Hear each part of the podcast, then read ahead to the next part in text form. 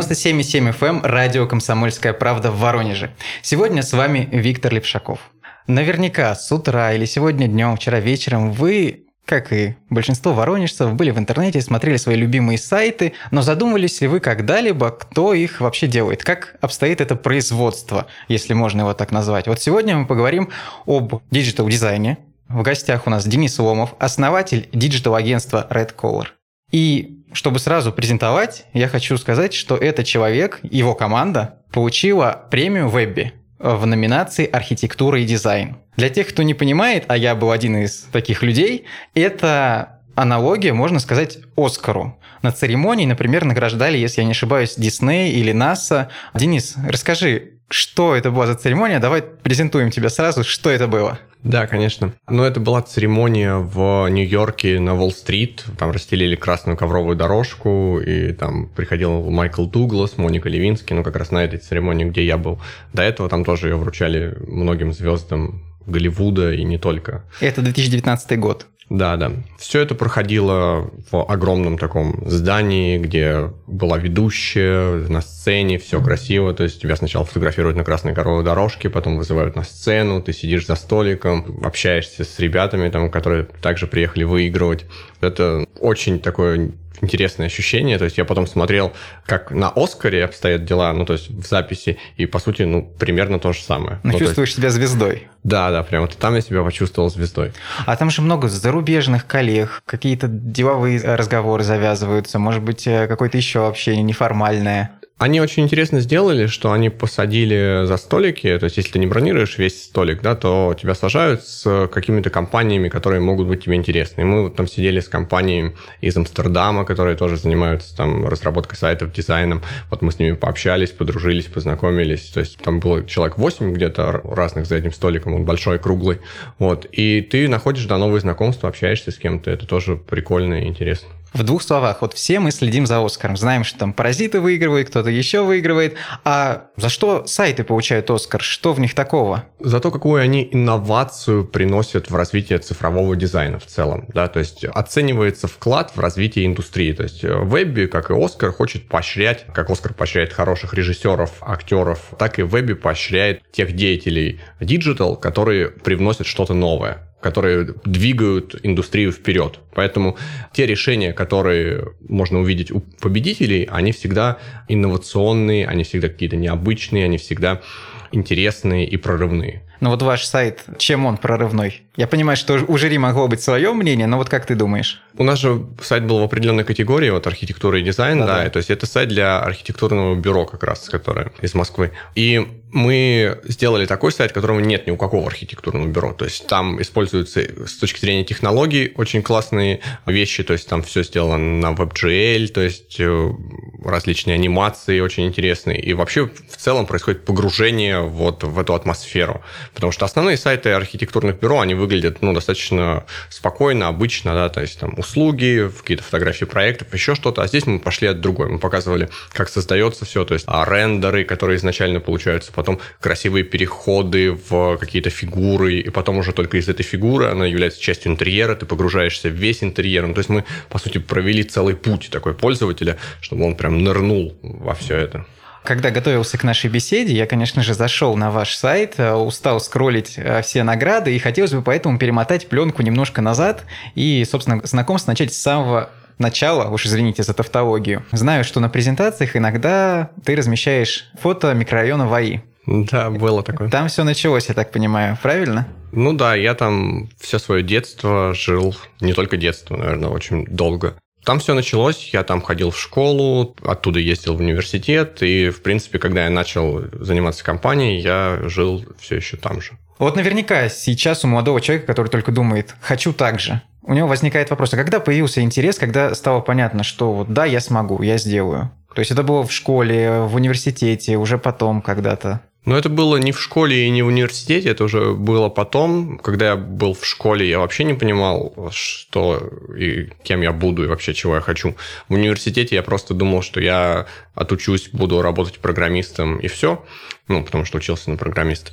Это пришло уже после. Когда я пошел на первую работу, как раз на пятом курсе я пошел на первую работу по найму программистом, и Слава богу, что эта работа мне не понравилась. Не в смысле, что мне программистом не понравилось быть, а в смысле та самая компания, какие условия они делали для сотрудников, да, то есть мне было неприятно там находиться. А это какой год был? Это был 2009 год. То есть такое время, когда еще, в принципе, ситуация стабилизировалась, а экономика наша хорошо развивалась? Нет, ну почему? Там же был кризис как раз 2008 года, и после этого как раз все кидались. Почему я пошел на работу? Потому что все мои однокурсники, одногруппники кидались за какую-то работу, потому что невозможно было найти работу. Это сейчас программисты востребованные всех, хотят их, а тогда было сложно, и все боялись, что они вообще не устроятся никуда, потому что как раз кризис, и никто не хочет платить.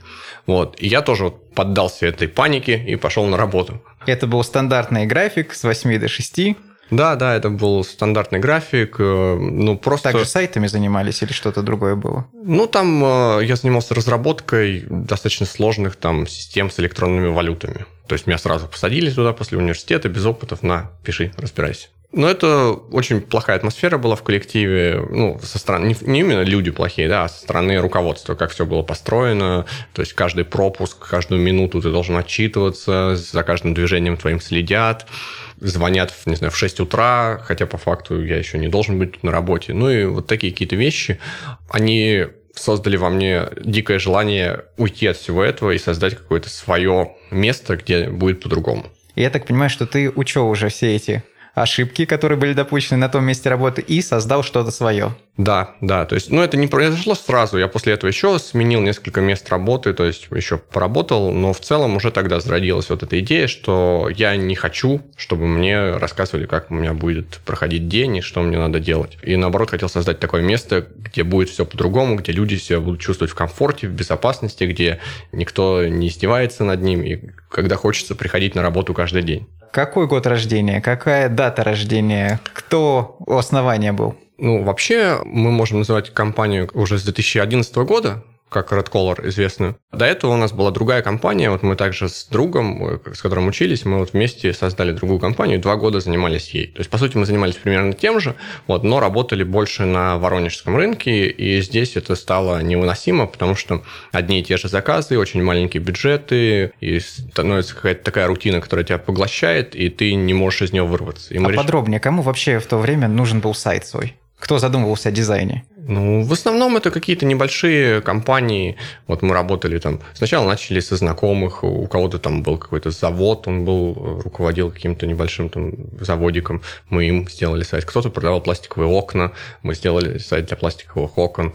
И потом пошло. Потом какой-то интернет-магазин цветов сделали, еще что-то. И потихоньку обрастали какими-то работами, накапливали какой-то опыт, да. И в целом становилось достаточно скучно, что ну, невозможно выйти за какие-то пределы. То есть у тебя всегда сайты стоят 10-20 тысяч, ты делаешь его 2-3 месяца, стараешься, ничего не зарабатываешь. И мы тогда решили полностью перебрандироваться. И вот тогда мы сделали Red Color и решили, что это будет нечто другое, то, чем захочется заниматься. Ну, то есть, по сути, это еще одна ступень была в осознании того, что ты хочешь. А сегодня в Воронеже вообще готовы э, платить за сайты, готовы задумываться о том, что сайт – это лицо компании? Есть какое-то осознание важности этого продукта? Да я бы не сказал, на самом деле. Примерно так же обстоит ситуация и сейчас.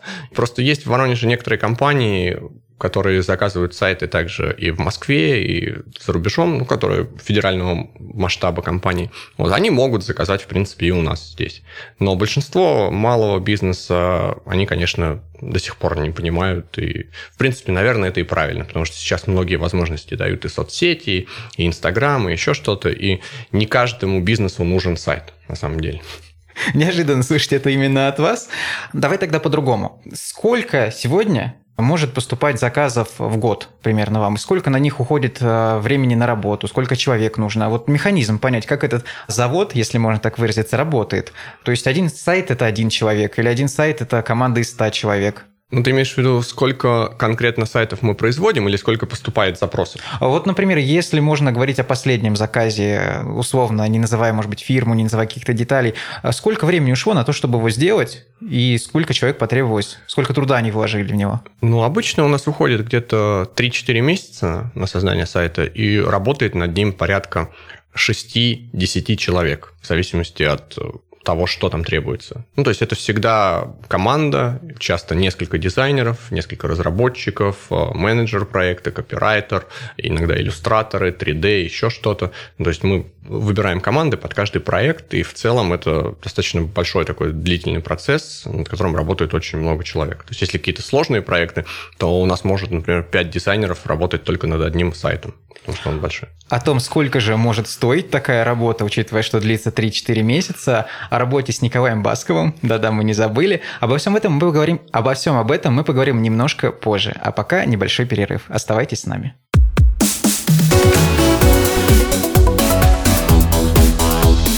Тема дня.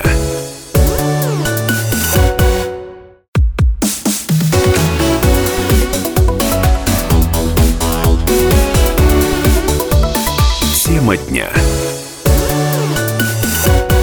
Возвращаемся в студию радио «Комсомольская правда» в Воронеже, 97,7 FM. Эм. Сегодня у нас в гостях Денис Ломов, основатель digital-агентства Red Color. А, Денис, мы закончили нашу первую часть беседы о больших проектах, которые вы реализуете уже сейчас. Несомненно, возникает вопрос, сколько же может стоить такая работа для заказчика. Ну, в среднем мы начинаем работать с проектами, которые стоят от миллиона рублей. В зависимости от того, насколько много человек привлекается, насколько большой объемный проект, эта сумма может увеличиваться в несколько раз даже. Знаю, что вы работали уже со многими именитыми заказчиками. Это и банки, и застройщики, Николай Басков. Мы уже рассказали об этом немножко. И хотелось бы узнать, а есть ли какие-то нюансы среди заказчиков? Вот бывает же наверняка такое, что кто-то говорит, хочу весь золотой сайт, а вы понимаете, что с точки зрения дизайна, ну, не очень. Как обстоит ваше взаимодействие с заказчиками? В большей части мы работаем с какими-то крупными федеральными компаниями, например, Росбанк, Мегафон, ВТБ, Сбербанк, ну, то есть какие-то крупные компании, где в целом у руля стоят уже молодые люди, которые понимают, что надо делать, и понимают, что дизайн это не про красивые картинки, а про то, как это работает, и что делается это для пользователей, а не для того, чтобы потешить генерального директора. С такими компаниями работать, конечно, приятнее, потому что ты с ними говоришь на одном языке. Ты понимаешь, что вы решаете одну задачу, ну, там, я не знаю, сделать какое-нибудь приложение удобным для пользователей. Это класс. Или сделать лучший сайт банка. Но ведь наверняка были случаи, когда вы были, ну, не согласны с тем, что вам дают. Есть какой-то ТЗ, которое вот прям, ну, не совсем под ваше творчество подходит. Были такие моменты, когда споришь сам с собой в душе? Это в основном было на более ранних каких-то этапах. Честно скажу, что и сейчас такие клиенты встречаются, особенно если мы говорим про какой-то сектор промышленности или аграрии, потому что когда приходит за большим сайтом какая-то аграрная компания или завод по производству станков, то это всегда остается у руля совет директоров или просто какой-то генеральный директор, который просто говорит, мне вот это не нравится, это вы в Word могли нарисовать, зачем это не дизайн, и начинаются вот какие-то вот такие обсуждения. Тут важно понимать и находить общий язык с каждым конкретным человеком. Здесь нет какого-то универсального рецепта, что будет все хорошо. Но мы стараемся работать с теми клиентами, с которыми мы находим общий язык уже на начальном этапе. У Артемия Лебедева у него же есть экспресс-дизайн. Вы наверняка об этом знаете. 100 тысяч платишь, но при этом не можешь вносить никакие корректировки. Не хотели бы вы себя попробовать в такой же роли? Это интересно для дизайнеров, чтобы прокачивать мускулы. То есть просто приходит какой-то ТЗ, и ты что-то выдаешь, ну, мускулы в плане скиллов ручной работы. Да, да? навыки разработать. Навыки. С точки зрения какого-то бизнеса или каких-то решений бизнес-задач, то это не совсем правильный подход. Если клиент пришел с определенной задачей, ему нужен логотип, то он хочет чтобы логотип что-то решал, а не просто как дизайнер захотел по ТЗ, так и нарисовал. Поэтому мы такой подход не будем внедрять, ну, в ближайшее время точно, потому что это, по сути, работа в никуда. Денис, я в первой части не зря спрашивал про микрорайон ВАИ, потому что важно не только, где ты живешь сам, но и где живет твоя компания, физически и юридически. Mm-hmm. И я знаю, что по-прежнему Red Color находится в Воронеже. Да, мы находимся в Воронеже, в бизнес-парке «Текстильщики». Это замечательное место, одно из лучших в Воронеже, где можно находиться, потому что ребята заботятся не только о самом офисе, который мы у них арендуем, но и о всей прилегающей территории. То есть туда попадаешь... Ну, это вопрос именно физический, а вот юридически вы не хотели бы переоформить э, куда-то еще, ведь там налоговые, налоговые какие-то вопросы и так далее. Вас все это устраивает в нашем регионе? Да, мне нравится налоговая система в России, в том числе в Воронеже. Она вполне удовлетворяет тому бизнесу, который у нас есть. И, наверное, она лучше, чем если мы говорим про ту же налоговую систему в США или еще где-то. А не было никогда у вас желания переехать в Москву все-таки? Как бы мы сейчас не хвалили и не гордились за Воронеж, честно, когда слышишь, что люди из нашего города получают такие награды, гордость сама по себе возникает. Но в Москве наверняка, в Питере в том же сконцентрировано сейчас больше компаний, которые в одном поле действуют, может быть. Или я ошибаюсь? Мне как человеку, если говорить про город или еще что-то, мне нравится много городов в России, в мире, в том числе и Москва, и Воронеж. Если говорить с точки зрения бизнеса, то Здесь, наоборот, есть свои плюсы, оставаясь в Воронеже. В Москве, поскольку там много компаний, много агентств, много специалистов, там надо совершенно по-другому строить всю стратегию найма людей, поиска сотрудников и вот это вот все. Потому что в Воронеже мы лидеры, все хотят работать у нас, все считают, что мы классная компания, которая работает с мировыми брендами, выигрывает супер награды, которые они не выигрывают даже в Москве. А в Москве нам бы пришлось конкурировать с кучей других компаний за каждого специалиста. Специалисты уже совершенно другие, они много поработали, там большая текучка. Совершенно другие бизнес-процессы, совершенно другой подход, и я не вижу смысла туда влезать, если я здесь делаю что-то, что мне нравится. Но вы изначально думали, что еще на первых шаг, что останетесь в Воронеже, или все-таки закрадывались какие-то мысли? Честно, я всегда хотел, вот мы когда обсуждали это, я всегда хотел сделать так, чтобы к нам приезжали из э, других городов люди общаться в Воронеж. Когда мы ездили общаться с клиентами из Москвы, мы вот э, с партнером и с другом обсуждали, что надо сделать так, чтобы мы делали такие классные продукты и оказывали такие услуги, чтобы к нам люди приезжали из Москвы. И знаешь, недавно к нам приезжал, например, бывший участник группы Back и еще группы Brazzaville, американец, у него свой стартап, и он прилетал в Воронеж, чтобы заказать у нас сайт для своего нового продукта. Неожиданно. А, кстати, вот вы работаете с такими звездами, а у них есть какие-то повышенные требования у того же Николая Баскова? Вот? Ну, все решения в основном принимал это его менеджер, по факту. Сам Николай, когда ему показывали, он все утверждал, все ему нравилось. То есть, в основном все комментарии шли от э, людей, которые работают. То есть, каких-то звездных капризов таких не было? Ну, конкретно от него не было, от его менеджера были.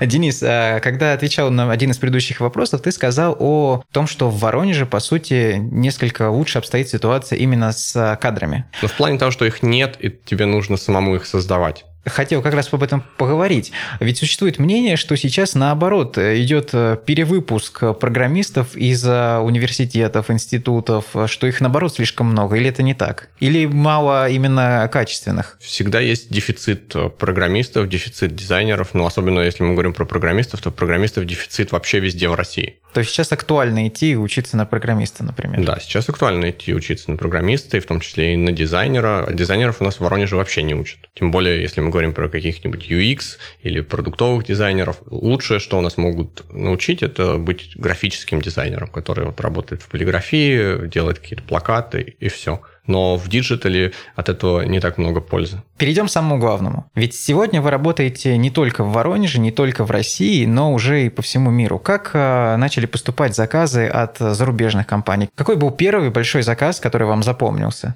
Заказы из зарубежных компаний начали поступать, когда мы стали выигрывать международные награды. Мы стали заметны на международной арене, появляться на площадках типа Word, CSS Design Awards, FVA. И тогда компании какие-то увидели. Честно сказать, вот какой самый первый первый был заказ, наверное, из таких вот, что было интересно, к нам обратилось агентство из Нью-Йорка, да, то есть это не прямой заказ от клиента было, а агентство, и у них было несколько проектов, и мы, по сути, их реализовывали. А Давайте из какой помогать. сферы? Они были из разных. Один что-то связан с путешествиями, с бронированием отелей. То есть это вот тогда было интересно и прикольно, что к нам пришли вот э, иностранцы, которые хотят от нас получить услуги всегда есть конкуренция. И когда смотришь новости про российских программистов, почему-то выскакивает больше информации про неких русских хакеров. Вот нет э, какой-то предубежденности среди европейских, американских заказчиков, когда они пытаются общаться со студией из Воронежа? Есть. А есть. в чем она проявляется? Ну, в том, что нас так и считают все русскими хакерами, считают, что мы какие-то страшные, и лучше с нами не общаться. Это очень сильно мешает нам получать какие-то заказы. Некоторые говорят открыто, то есть начинают общаться, потом говорят, что я вот лично ничего не имею против русских, но вот у меня коллеги, у меня тут совет директоров, партнеры, они не обрадуются, что мы заключаем контракт с русской компанией. Поэтому, типа, извините, до свидания. Но эта ситуация меняется или она, в принципе, пока стабильно так находится? Как вы боретесь просто? Мне интересно, как вы все-таки выбиваете эти контракты? Ну, это все идет на том, что мы пытаемся объяснить, что, ребята, политика, политика, и мы ребята, которые делают хорошо свое дело. Какая разница, из какой мы страны и где мы сидим, потому что результат будет классный, мы вас не подведем. Это идет на общение, если люди адекватные с той стороны, то мы можем договориться. Но у большинства компаний есть определенные предубеждения, конечно. Подходя уже к завершению нашей беседы, хотел спросить, есть ли в твоем понимании какой-то идеальный сайт? Может быть, уже созданный компанией Redcover или созданный кем-то другим? Вот, чтобы наши слушатели могли зайти и понять, да, этот сайт удобен, он нам помогает. Ну, честно, я не могу сказать, что прям какой-то есть идеальный сайт. Из тех проектов, вот которыми я сейчас горжусь, это большой проект, мы делали сайт для Росбанка, который уже признан лучшим сайтом банка по версии золотого сайта, на теглайне он выиграл золото. То есть это проект, который реально большой, который удобный, который помогает пользователям решать повседневные финансовые какие-то задачи. А был ли сайт, э, который уже выпустила компания, но было стыдно за него? Ну, если честно, конечно, бывают такие сайты, которые мы когда-то могли выпустить, и за него становилось стыдно, но в основном это стыдно не потому, что мы что-то сделали плохо, а потому что стыдно за то, что мы где-то послушали сильно клиента, где-то не отстояли свою точку зрения, и, по сути, просто сделали, как клиент хотел. То есть получается, что клиент доволен, а мы не очень. Оскар в твоей копилке уже есть. Какая сейчас вообще стоит цель? Ну, у нас сейчас э, цель не по наградам. Вот, кстати, э, только 10 марта стали агентством года. Второй раз по версии CSS Design Awards с лучшим агентством в мире. Вот это, конечно, очень крутое достижение. Я, опять же, не ожидал такого. Поэтому сейчас у нас э, цели по каким-то наградам не стоят. То есть мы планируем, конечно, их получать, добиваться дальше, делать качественно свою работу, но мы больше думаем о том, чтобы работать с крупными компаниями, которые делают продукты для пользователей, помогать внедрять наш опыт в те вещи, которыми вы пользуетесь каждый день. По сути, быть ближе к пользователям и приносить больше пользы уже людям, нежели радоваться наградам. Спасибо. Сегодня у нас в гостях был Денис Сломов, основатель digital-агентства Red Color. До новых встреч. Спасибо. До свидания.